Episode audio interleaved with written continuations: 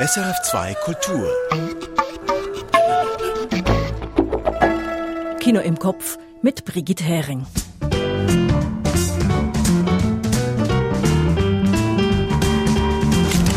Zwei neue Filme gibt's heute in unserer eher kurzen Ausgabe diese Woche. Zum einen die Liebesgeschichte zwischen Ingeborg Bachmann und Max Frisch in Margarete von Trotters Film Ingeborg Bachmann Reise in die Wüste. Ann Meyer hat ihn gesehen. Und von George Wirsch kommt die Besprechung des georgischen Spielfilms Blackbird, Blackbird, Blackberry. Dazu haben wir, wie immer, unsere Kurztipps und eine Tonspur zum Erraten.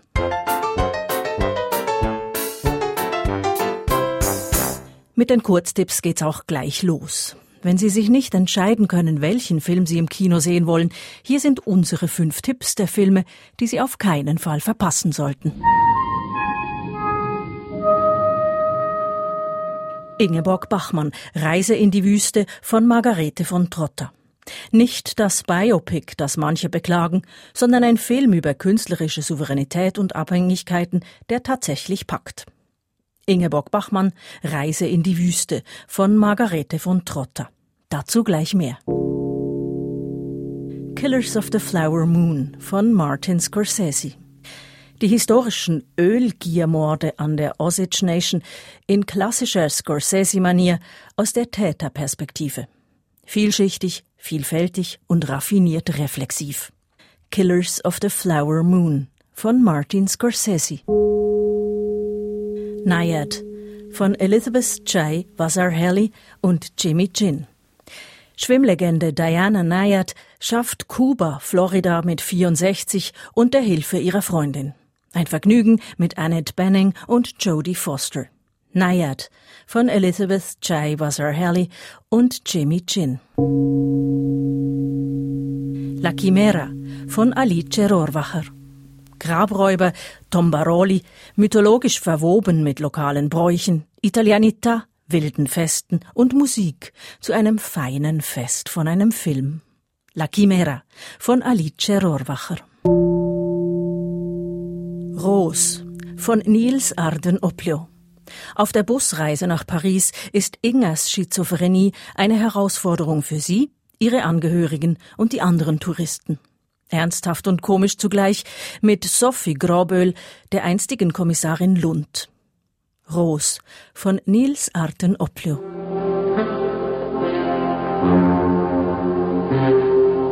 Und nun heißt es gut hinhören. Für die Tonspur heute.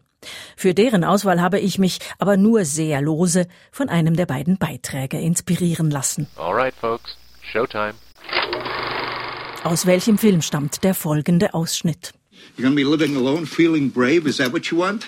J- Joni, wait for me. Don't walk away from me! Don't touch me! Don't touch you! Joni, we, we gotta talk this through. I can't do it anymore, Joe. I can't do it. I can't take it. I can't take the humiliation of holding your coat and arranging your pills and picking the crumbs out of your beard and being shoved aside with all the other wives to talk about some shopping trip while you while you say to all the, the gathering sycophants that your wife doesn't write.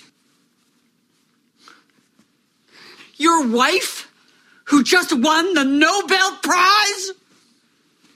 So, if I'm such an insensitive and talentless piece of. Why the f- did you marry me? Oh God, Joe. No, I really want to know. Why did you marry me? I don't know. I can't think anymore. Ob Sie richtig geraten haben, das erfahren Sie am Ende. Da löse ich das Rätsel auf.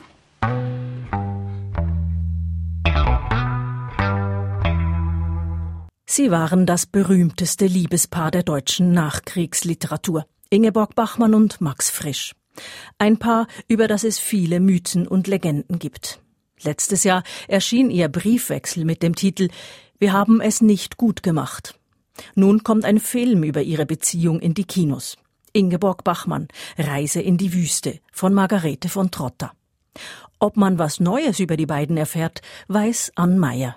Als Max Frisch Ingeborg Bachmann in Paris begegnet, sagt er ihr als erstes, wie sehr er sie für ihr Werk bewundere. Ich war sofort fasziniert. Eine ganz neue Stimme. Die Stimme einer Frau. Ich denke jeden Tag an sie. Es wäre schön, wenn sie kämen. Was er an Bachmanns Arbeit schätzt, wird in ihrer Beziehung aber zum Problem. Denn ihre Selbstbestimmtheit hält er kaum aus. Er ist neidisch auf ihren Erfolg, fast zwanghaft eifersüchtig auf andere Männer. Wer war der Mann? Von wem sind die Blumen? Wir hatten einen Pakt. Was du machst, ist Verrat. Max Frisch kommt im Film von Margarete von Trotter nicht gut weg. Sie zeigt ihn aber gerade noch so, dass er menschlich wirkt. Er ist kein Monster. Ein Mann seiner Zeit halt. Der schmerzliche Widerspruch zwischen persönlichen Idealen, intimen Sehnsüchten und gesellschaftlichen Zwängen ist der starke Mittelpunkt von Ingeborg Bachmann Reise in die Wüste. Ich habe immer gewusst, dass ich gegen die Ehe bin. Die Ehe ist eine ganz unmögliche Institution für eine Frau, die arbeitet, die denkt und die selber etwas will. Ingeborg Bachmann wird als Frau dargestellt, die für eine Utopie und Gleichberechtigung kämpft, die radikal ihre Freiheit auslebt, aber gleichzeitig auch geliebt werden will. Dabei wird uns nicht die ganze Beziehung gezeigt, sondern einzelne symptomatische Momente der komplizierten Liebesgeschichte. Das ist ein kluger Ansatz, denn ein klassisches Biopic hätte zu diesem Stoff nicht gepasst. Margarete von Trotter ist sich sichtlich bewusst, dass man schon viel über das Literaturduo weiß. Der Film will nichts Neues aufdecken. Eher erforscht er, warum eine solche Beziehung zu dieser Zeit zum Scheitern verurteilt war. Von Trotter hat eine respektvolle Distanz zu Bachmann und Frisch, was die beiden noch faszinierender macht. Diese komplexen Figuren zu verkörpern ist eine Meisterleistung und die bewältigen Vicky Krebs und Ronald Zerfeld mit Bravour. So gut, dass der Rest des Films fast ein bisschen darunter leidet. Vor allem die titelgebende Reise in die Wüste, Sie bildet den Rahmen der Geschichte, in der die Beziehung von Bachmann und Frisch in Rückblenden erzählt wird. Es ist eine Reise nach Ägypten. Diese macht Ingeborg Bachmann nach ihrer Trennung von Frisch gemeinsam mit dem Filmemacher Adolf Opel. Ich fühle mich ganz elend von der Hitze. Ach, ich finde es herrlich. Diese Gefahr. Was Bachmann auf dieser Reise sucht und findet, bleibt schwammig. Zum Beispiel haben sie und Opel Gruppensex mit zwei fremden ägyptischen Männern. Dem wird zu viel Raum gegeben. Bachmann, die Max Frisch einfach durch andere Männer ersetzte? Das wird der feministischen Literaturgröße nicht gerecht. Ann Meyer. Ingeborg Bachmann Reise in die Wüste läuft jetzt in den Kinos. Amsel, Amsel, Brombeerbusch.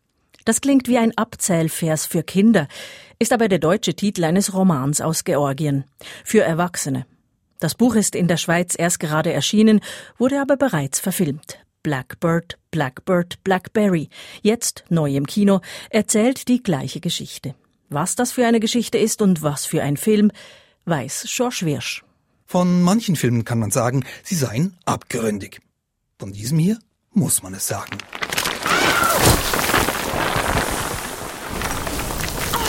Da rutscht die weibliche Hauptfigur den Hang hinunter in den Abgrund, runter zum Fluss.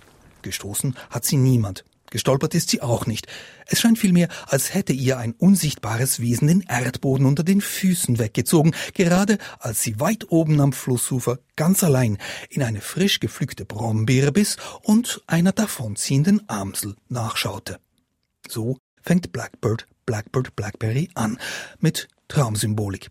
Denn aus Träumen kennen wir das ja dieses Schlittern ins Bodenlose. Doch jetzt, nach dieser Nahtoderfahrung, wer ist sie überhaupt? Sie heißt Etero, 48 Jahre, kurze dunkle Locken, konservativ gekleidet. Ihr Gesicht tendenziell ausdruckslos. Später begegnen wir Etero wieder im Alltag, in ihrem georgischen Drogeriegeschäft. Sie steht beim Eingang. Draußen regnet's. Etero fasst sich kurz unter das Kleid in den Intimbereich. Als sie die Hand wieder hervorzieht, sind ihre Finger blutbefleckt. Worauf sie seufzt, das war's dann wohl nach 48 Jahren Jungfräulichkeit.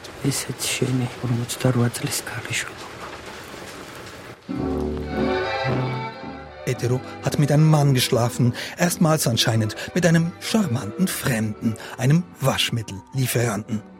Jetzt ist sie entjungfert. Und das stellt der Film einfach mal so in den Raum. Blackbird, Blackbird, Blackberry erzählt nur zögerlich, wer diese Hetero überhaupt ist. Ihre Mutter starb früh, geschwächt durch die Geburt, daher Schuldgefühle. Hetero selbst nie Lust gehabt auf Ehe, war lieber allein. Bis jetzt. Denn vielleicht ist das eine Liebesgeschichte. Vieles muss man sich selbst zusammenreimen. Zum Beispiel dies, warum Hetero Hetero heißt. Hat nichts mit hetero zu tun, merkt man, sondern mit ätherisch.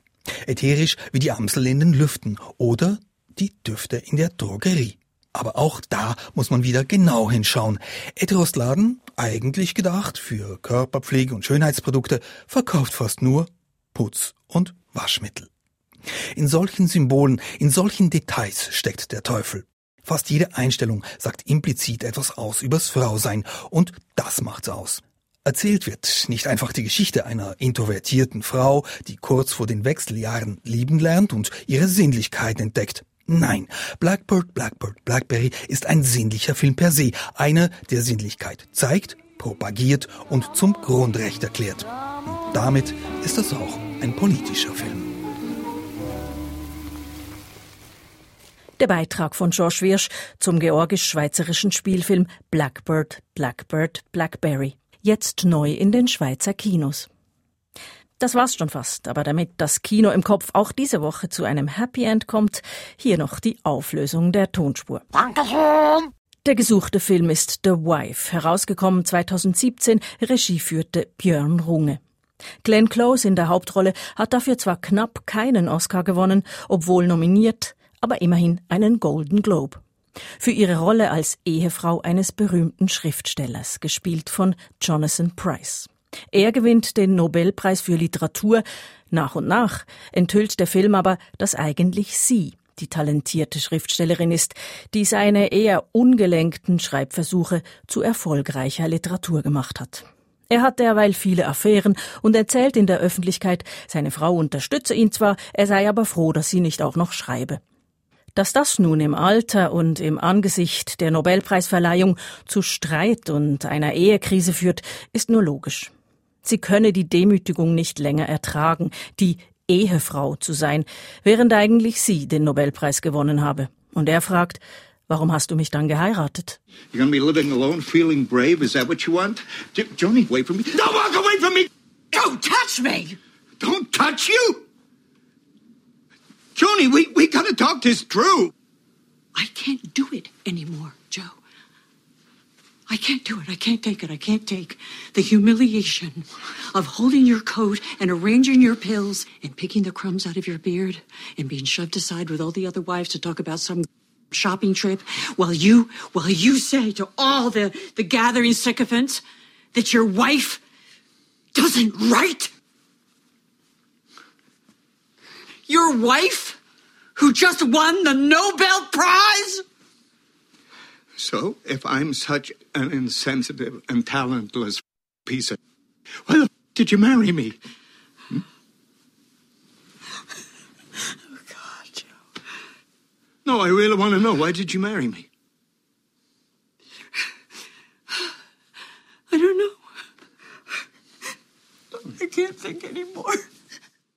Ein Ausschnitt aus dem fiktiven Schriftstellerdrama The Wife mit Glenn Close und Jonathan Price in den Hauptrollen. Und damit ist Kino im Kopf auch schon wieder vorbei. Nächste Woche gibt's mehr. Die fünf Kurztipps finden Sie auch auf sennhausersfilmblog.ch. Ich bin Brigitte Hering. Auf Wiederhören und viel Vergnügen im Kino.